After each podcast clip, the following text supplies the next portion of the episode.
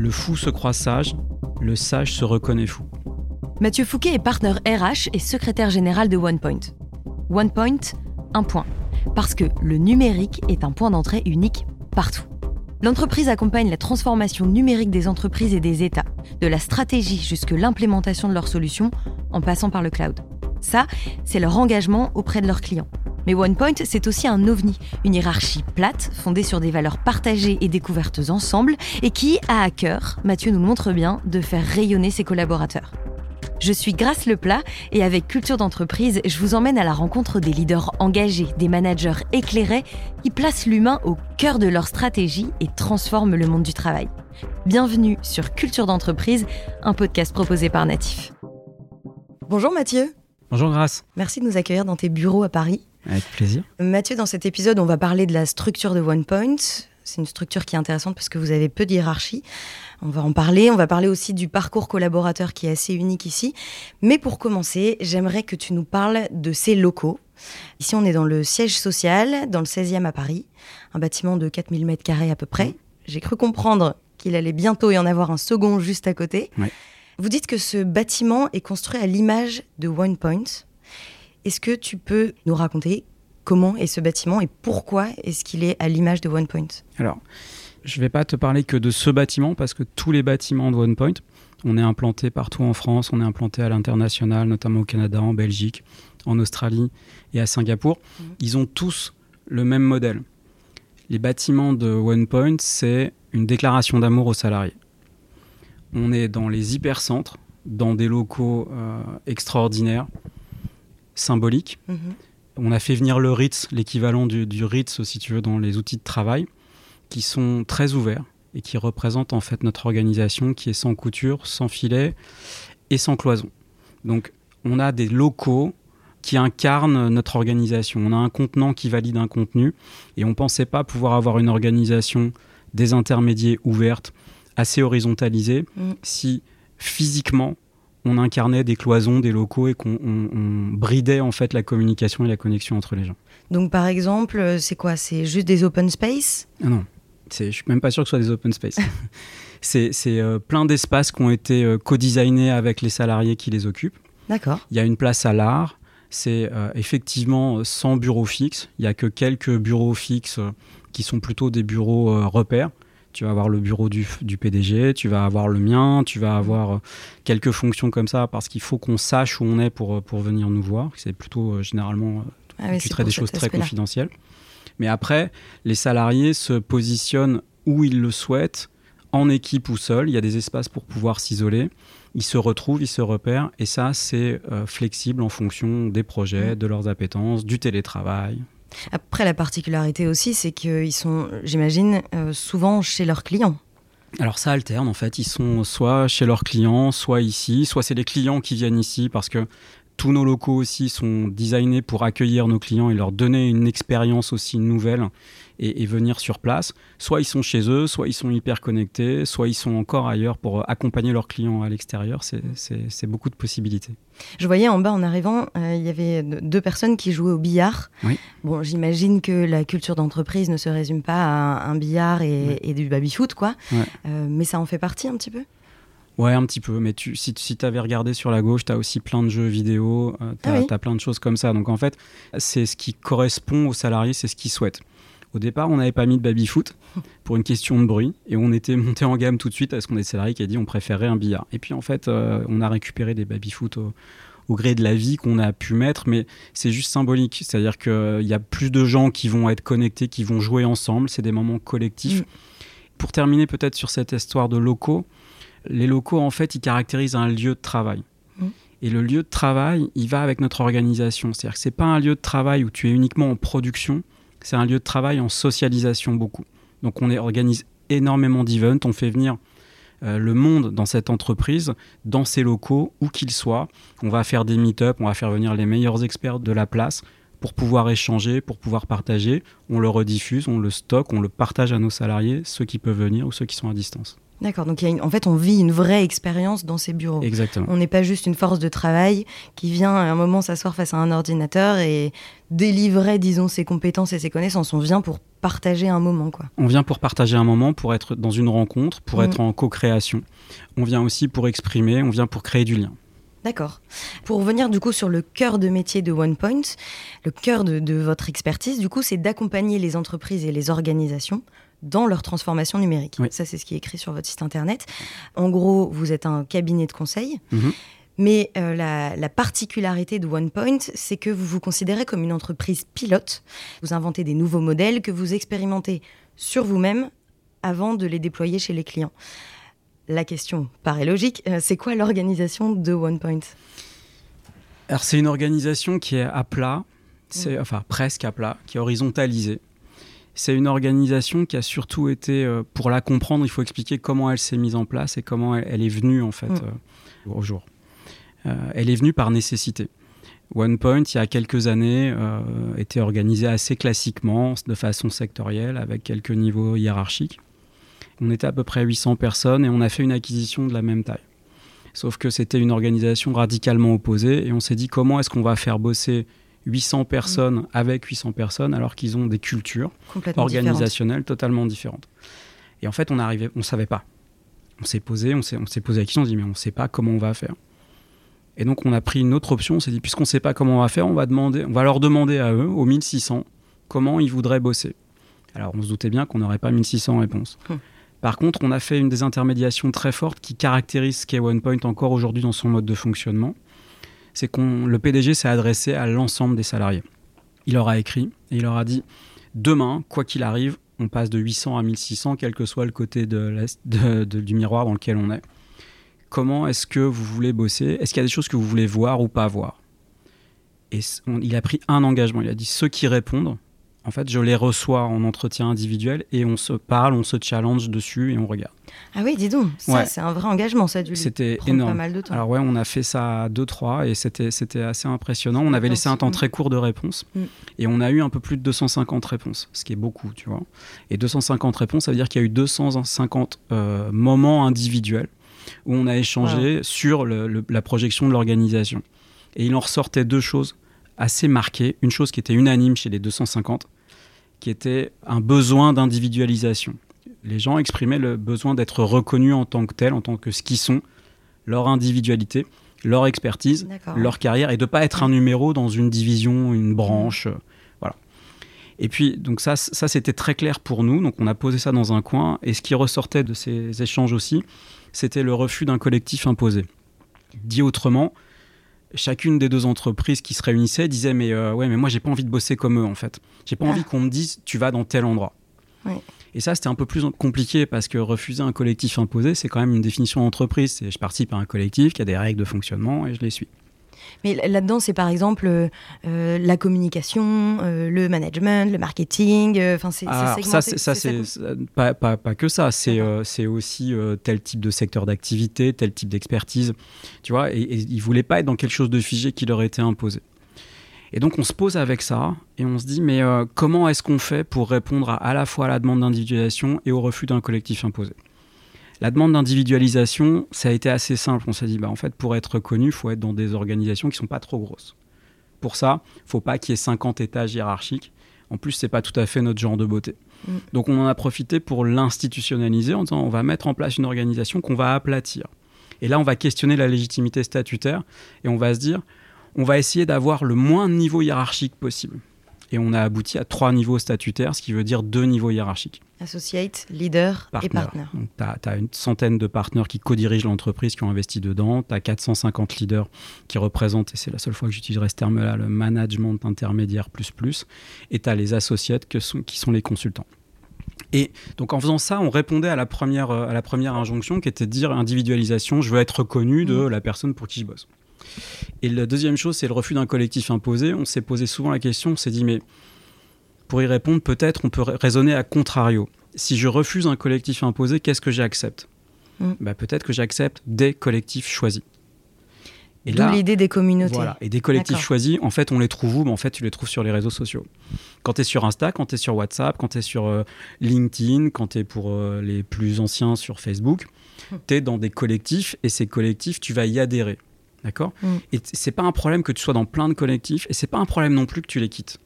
Une fois que tu as atteint ton, ton niveau de satiété dans ce collectif, tu t'en vas. Alors que dans des organisations qui sont très pyramidales, très hiérarchisées, tu es défini par un collectif auquel mm. tu appartiens. Mm, mm. Et c'est à la vie, à la mort, et tu le quittes pas. Ouais, tu es dans une boîte, en fait. Et tu es dans une boîte, et en fait, et tu crées des, silos de concurrence. Quand tu transversalises et que tu peux être affilié dans plein de collectifs que tu as choisis, et, et, tu les choisis pas en disant tiens, euh, ça a l'air d'être sympa, il y a un atelier couture, je vais le faire. C'est, je, je, choisis par rapport à ce que je sais faire, ce sur quoi j'ai été formé, mais en plus de ça, ça a une connexion avec telle chose. Par exemple, je suis super bon en cyber, je vais être dans une, dans une communauté qui va traiter de la cybersécurité. Mais ça a un lien très fort aussi avec la data. Et tiens, j'ai une communauté data super experte, donc je vais aussi m'affiler dans la communauté data. Et puis tiens, on met ça en place dans les grandes banques. Et eh ben, je vais aussi aller dans une communauté banque finance. Et donc, je vais créer mes écosystèmes. Le but de cette organisation, qui était de répondre à ce qu'ils nous demandaient, ce que les salariés nous demandaient, c'est aussi de ne pas être dans un seul écosystème et dans une seule relation managériale. En faisant ça, on a mis, et je suis désolé, c'est un poncif, mais on met l'individu au centre. On crée l'autonomie de façon native dans l'organisation. Parce que chaque collaborateur a une expérience sur mesure. Exactement. Il est à la tête de son propre bateau, c'est-à-dire qu'il design euh, son propre parcours, il est en responsabilité. Dit autrement, et on le verra plus tard si tu veux, il se comporte comme un entrepreneur. Toute l'organisation qu'on a mise en place et qu'on fait évoluer avec la croissance de l'entreprise, c'est de, rendre le salarié, s'il le souhaite, entrepreneur. et entrepreneur, ça veut dire de sa carrière, de ses expériences, mais aussi en possession de son outil de travail, aussi être en, possession, en position d'actionnaire s'il le souhaite. D'accord. Ce qu'on voit souvent dans le conseil, c'est que euh, la moyenne d'âge est assez basse. Disons que c'est des jeunes qui sortent souvent d'études, qui travaillent à fond, qui cravachent pendant euh, 4 ou 5 ans, et puis qui après vont se mettre au vert ou partir ailleurs chez vous, vu que la structure est complètement différente, mm. est-ce que ça se voit aussi? Est-ce qu'il y a beaucoup de turnover? Est-ce que les gens restent plus longtemps que dans les autres boîtes de conseil? Alors je crois, après c'est toujours très difficile d'avoir des chiffres euh, constants, euh, euh, mais quelques chiffres quand même. La moyenne d'âge chez OnePoint, elle est à 37 ans. Donc c'est pas, c'est pas des super juniors c'est pas non plus euh, des super euh, personnes expérimentées qui ont 50, 55 mm. ans. En fait, c'est un mélange. C'est un métissage, cette entreprise. Donc, la moyenne d'âge, elle parle d'elle-même. Après, la durée euh, de vie professionnelle chez OnePoint, elle s'allonge. D'accord? Elle est supérieure à 6 ans dans une boîte qui a 20 ans cette année. Tu vois, c'est assez, assez important et qui a passé des seuils, qui est, passé, qui est parti de zéro il y a 20 mm. ans à un peu plus de 3300 aujourd'hui, 3500 sans doute à la fin du semestre. Tu vois, c'est quand même pas mal, euh, ça s'allonge. Avec euh, des recrutements qui s'intensifient, on a fait 1000 recrutements l'an dernier, donc tu vois, c'est des chiffres qui sont importants. Et sur ces 1000 recrutements, tu as 40% de cooptation. Moi, j'ai jamais vu ça ailleurs. 40% de cooptation signifie que le premier recruteur, c'est un salarié. Si c'est le premier recruteur, c'est un salarié, c'est sans doute parce que le modèle dans lequel il est l'épanouit plutôt. tu vois du coup, il en parle autour de lui et, puis ça parle aussi à son entourage. Quoi. Et le fait d'avoir plein de communautés dans lesquelles tu peux t'affilier, le fait de favoriser la mobilité, voire même de la pousser, fait que tu as de nouvelles vies possibles professionnelles dans un même univers, mm. sous une même marque en fait, et donc tu cultives ton atypisme, tu cultives ton expérience dans des repères que tu t'es créés, toujours en renouvelant. Par exemple, on peut arriver chez OnePoint en communication, admettons, mm-hmm. et puis euh, ce, admettons DRH, et puis au final euh, finir euh, consultant dans je sais pas, un autre domaine d'expertise. Alors oui, notre cœur de métier, c'est ni la com, ni les DRH qui sont des fonctions support, mais même là, si tu veux, je vais te prendre un exemple que je connais bien, qui est l'exemple des ressources humaines. Mm. J'ai une équipe qui est vraiment très forte en ressources humaines, ils sont, sont, vraiment, vraiment brillants. Et ils peuvent parfaitement aller dans une communauté qui s'appelle Expérience Collaborateur, qui travaille avec ses clients à des transformations organisationnelles d'un angle RH je peux parfaitement accueillir dans ma communauté, je l'ai fait avec euh, un immense bonheur il n'y a pas si longtemps que ça, accueillir des euh, consultants d'expérience collaborateurs qui, viennent dans la communauté de support que je représente euh, des ressources humaines et qui travaillent pour l'interne et qui nous aident à innover toujours. D'accord. les communautés, pour revenir là-dessus, il y en a combien? Il y en a. Moi, j'en ai noté quatre. Communauté de marché, communauté de secteur, communauté expertise et communauté région, qui elles-mêmes se divisent. En communauté. Tu as une vingtaine de communautés dans l'entreprise. D'accord, ok. Mm. Et on peut euh, faire partie de combien de communautés? En fait, je ne sais pas, on n'a pas dit un chiffre maximum. Euh, il y a c'est sûr, un chiffre minimum, c'est que tu es au moins dans une communauté et par construction, tu es souvent dans deux. Mm. Et, la moyenne qu'on constate, c'est qu'un salarié ou une salariée chez OnePoint est en moyenne affilié à trois communautés. Ah oui. Tu as une communauté principale et tu as des communautés complémentaires et tu peux bouger. Et on voit que plus tu as passé de temps dans l'entreprise, plus tu as changé de communauté principale. Et c'est une force en fait. On, cultive des profils totalement atypiques, ultra performants. Mm. On est le challenger permanent, même avec une croissance très forte. Le mot que vous utilisez, que je trouve très intéressant, c'est rayonnement. La volonté de faire rayonner le collaborateur. Et en fait, cette, cette rayonnance, si ça se dit comme ça, euh, cette rayonnance, elle passe par les communautés, j'imagine, et par cette possibilité de, d'avoir des expériences euh, très, très diverses. Oui, et puis par la profondeur des expertises. Et le rayonnement qu'on attend, qu'on observe et qu'on aide auprès de nos collègues, c'est aussi le rayonnement qu'ils portent à l'extérieur de OnePoint sur leur expertise. Et c'est aussi le rayonnement qu'ils projettent à l'intérieur sur leurs collègues avec leur niveau d'expertise. L'idée étant toujours d'avoir un temps d'avance et un temps de qualité. D'accord, de se mettre toujours en haut de la chaîne de valeur pour pouvoir orienter le marché mm. et euh, en interne pouvoir faire évoluer les salariés. Euh, on va rester un petit peu sur l'organisation interne. Mm. On va revenir sur cette organisation euh, plate, du coup, à mm-hmm. trois niveaux.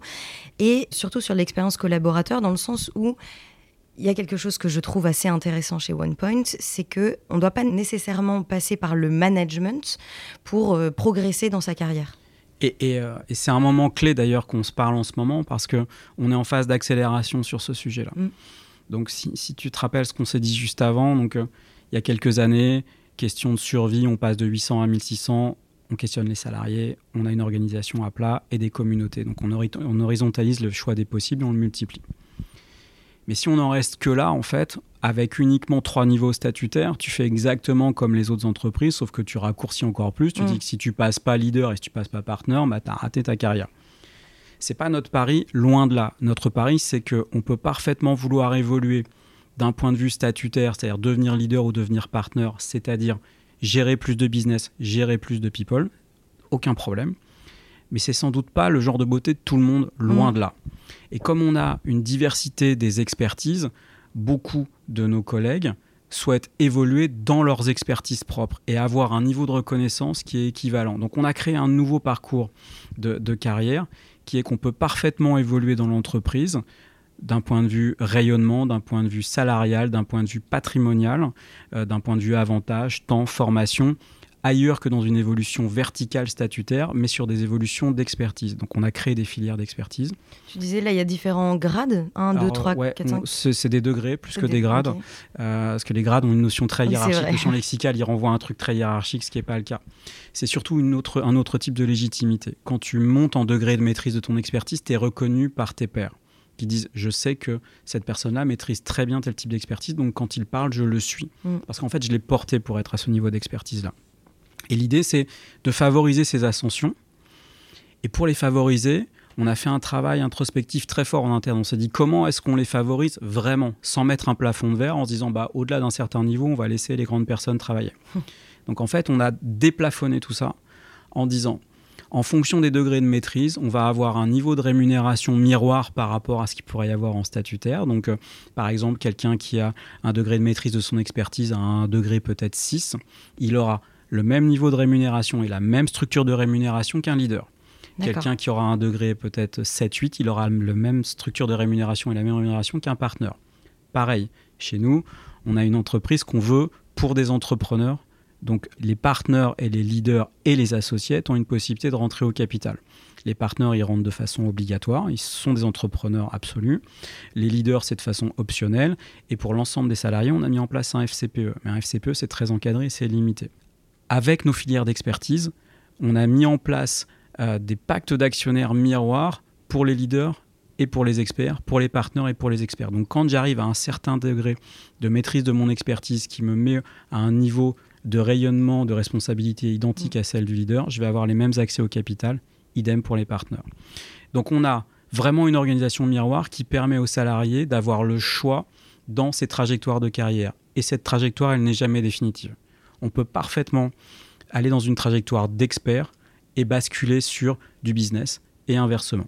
D'accord. Un petit dernier point là-dessus, pourquoi est-ce qu'on a fait ça? On a fait ça pour créer nos propres expertises atypiques et les cultiver, mais aussi pour pouvoir accueillir les meilleurs experts de la place. Mm. Parce que les meilleurs experts qui sont, euh, par exemple, tu aurais un génie euh, euh, de la data, mais qui supporte pas le management et qui peut pas être face à un client, dans des organisations classiques, tu vas être obligé de l'embaucher en tant que partenaire et donc de lui demander ce type de- de- d'objectif.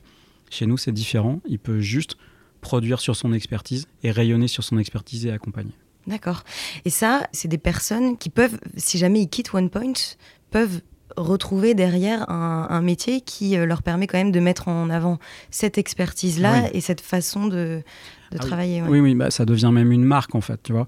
C'est-à-dire que ce- cette faculté de- d'avoir été euh, multi-expert, ça n'enlève pas la profondeur de l'expertise, bien au contraire. Et on voit que l'attractivité de nos talents est forte. C'est vrai. Ouais. Ils sont, euh, on va les chercher sur Ils sont LinkedIn assez sollicités souvent, ouais. Classique. Euh, Il y avait un autre exemple aussi sur lequel je suis tombée en préparant cet épisode. C'était euh, le modèle de l'entretien annuel. Ouais, Euh, bon, on parlait tout à l'heure du, du feedback et et aussi de- du droit à l'erreur. ouais. Euh, on dit, en effet, un entrepreneur, de toute façon, c'est aussi en, en tombant qu'il apprend à marcher, hein, pour utiliser une expression très classique. Ce modèle de l'entretien annuel, il est souvent très vertical, donc top-down, où euh, bon, bah, c'est très euh, cloisonné. Ok, c'est le manager qui va aller voir euh, son collaborateur et puis qui va dire, ok, t'en es où, c'est quoi tes objectifs? Mais il y a toujours ce rapport hiérarchique. Vous l'avez complètement cassé. Alors, on l'a complètement libéré. Euh, on l'a pas cassé parce que les gens ont besoin d'objectifs. Mm. Donc, ils ont besoin de guidelines et on a besoin d'identité collective. Donc, euh, quand euh, on se dit euh, on va faire tant de croissance cette année, il faut qu'on soit tous alignés par rapport à ça. Par contre, euh, on n'a pas sacralisé le moment de l'entretien annuel comme tu peux voir ailleurs. Au contraire, on l'a complètement désacralisé en répondant à une question. Qui c'est le mieux quand il a besoin d'avoir un retour sur ce qu'il fait? Sans doute la personne qui a ce besoin. Oui.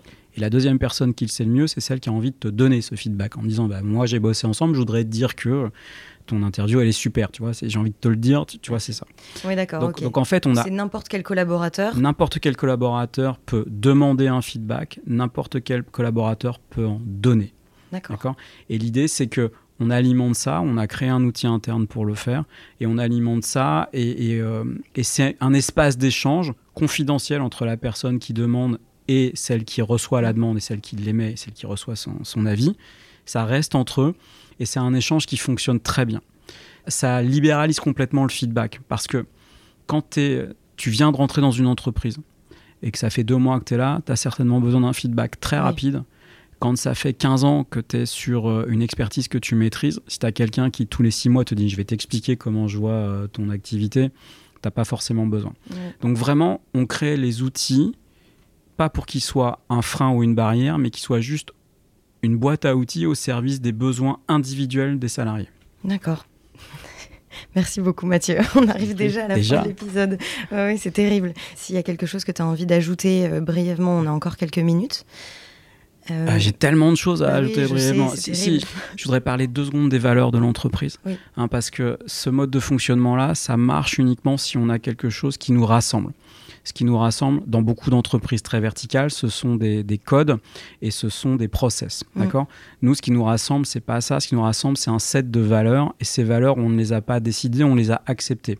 On a demandé aux salariés, pareil, encore une des intermédiations, de répondre à une question simple. Chez OnePoint, on est deux points. Et ils ont tous répondu. Il y avait des groupes de salariés en fonction de euh, s'ils étaient plutôt tech, plutôt métier, plutôt fonctionnel, qui ont répondu. Et ça a donné un set de valeurs qui est hyper intéressant. Je te le fais en une minute, mais, mais il est important. Parce que tout le monde, en fait, se retrouve dedans chez nous. Et c'est le cadre de l'autonomie de cette entreprise. Chez OnePoint, on est engagé. Ça veut dire qu'on délivre ce qu'on promet. Et ça, c'est pas toujours si simple dans le monde du conseil. Chez OnePoint, on est ouvert. Ça veut dire qu'on va partir du postulat que l'autre a raison. Ça aussi, dans un monde de conseil, c'est pas évident.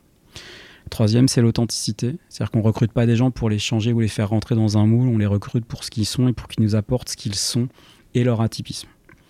Quatrième, c'est l'élégance. L'élégance, c'est pas uniquement dans des locaux, même s'ils sont ex- effectivement extraordinaires. Très agréable. oui. L'élégance, c'est aussi dans le rapport à l'autre. L'élégance, c'est qu'on gagne pas contre, en fait. Si on gagne contre, en fait, on n'a pas gagné. Donc, on va toujours faire attention de ne pas faire perdre la face. Et la cinquième valeur, c'est le courage. Parce que pour faire tout ça, il faut beaucoup de courage. Pour se comporter comme un entrepreneur, il faut beaucoup de courage. Parce qu'un entrepreneur, il est en obligation de résultat et pas en obligation de moyens. Ouais, et c'est pas donné à tout le monde. Non. Parce que être entrepreneur, euh, bon, j'imagine que tout le monde n'a pas la chance d'avoir euh, tenté l'expérience d'être entrepreneur à son compte, par exemple. Ouais. Mais euh, tout le monde n'est pas fait pour ça. Non, tout le monde n'est pas fait pour ça. C'est pour ça que quand tu es dans un système où on te donne la possibilité d'agir en entrepreneur dans un contexte sécurisé tel que celui d'appartenir Mm. à une entreprise ou d'être part à une entreprise, être entrepreneur, c'est délivrer un résultat, c'est aussi, si on le souhaite, investir, prendre un risque et investir dans le capital d'une entreprise et bénéficier de ses fruits, ce qu'on offre à l'ensemble des salariés, et c'est décider de sa propre carrière. Mm. Et ça, c'est un point important aussi. Il y en a beaucoup qui, en, en quittant OnePoint, montent leur entreprise? Enfin, ça existe ou pas Ouais, ouais, ouais, qui- Ou qui s'installent seuls, ou qui montent leur entreprise, ou qui vont tenter une autre aventure. Mm. Et il y en a aussi certains qui reviennent euh, en ayant fort de ces expériences-là. Et nous, on est super heureux de les accueillir à nouveau. Ça nous enrichit aussi. Ah, Ça, ça doit être intéressant, ouais. Bon, bah merci Mathieu. Merci beaucoup, C'était hyper intéressant en tout cas de- d'en savoir plus sur, euh, sur ce laboratoire d'innovation qu'est OnePoint. 3300, bientôt 3500 Ouais. collaborateurs sans hiérarchie, ou en tout cas une hiérarchie euh, à trois niveaux et, en- Ouais. et encore quoi. Ouais. On le voit, ça demande de l'organisation, Mhm. mais c'est possible. Mon invité finit souvent ce podcast sur une citation. Est-ce que tu peux nous dire la citation que tu as préparée? Oui, j'ai pris une citation euh, dans une œuvre de Shakespeare que je trouve euh, dé- décidément euh, tellement d'actualité. C'est quoi cette, cette œuvre? L'œuvre, c'est Comme il vous plaira. C'est une des premières, euh, une des premières pièces en fait de Shakespeare. Et euh, il y a une citation que, qui nous va bien en fait, qui dit, elle est très courte, qui dit le fou se croit sage, le sage se reconnaît fou. Et ça veut, ça veut dire quoi du coup? Ça veut dire qu'en fait, euh, on peut se décréter entrepreneur et ne pas l'être, et penser qu'on est marginal, et on peut être marginal et en fait être entrepreneur et entrepreneur de sa propre vie. Belle conclusion, dis donc. bon, bah merci beaucoup, Mathieu. Merci, et merci de m'avoir accueilli dans ces très jolis locaux. Merci beaucoup. Et merci à vous de nous avoir accompagnés tout au long de ce podcast. N'hésitez pas à le noter et à le partager autour de vous.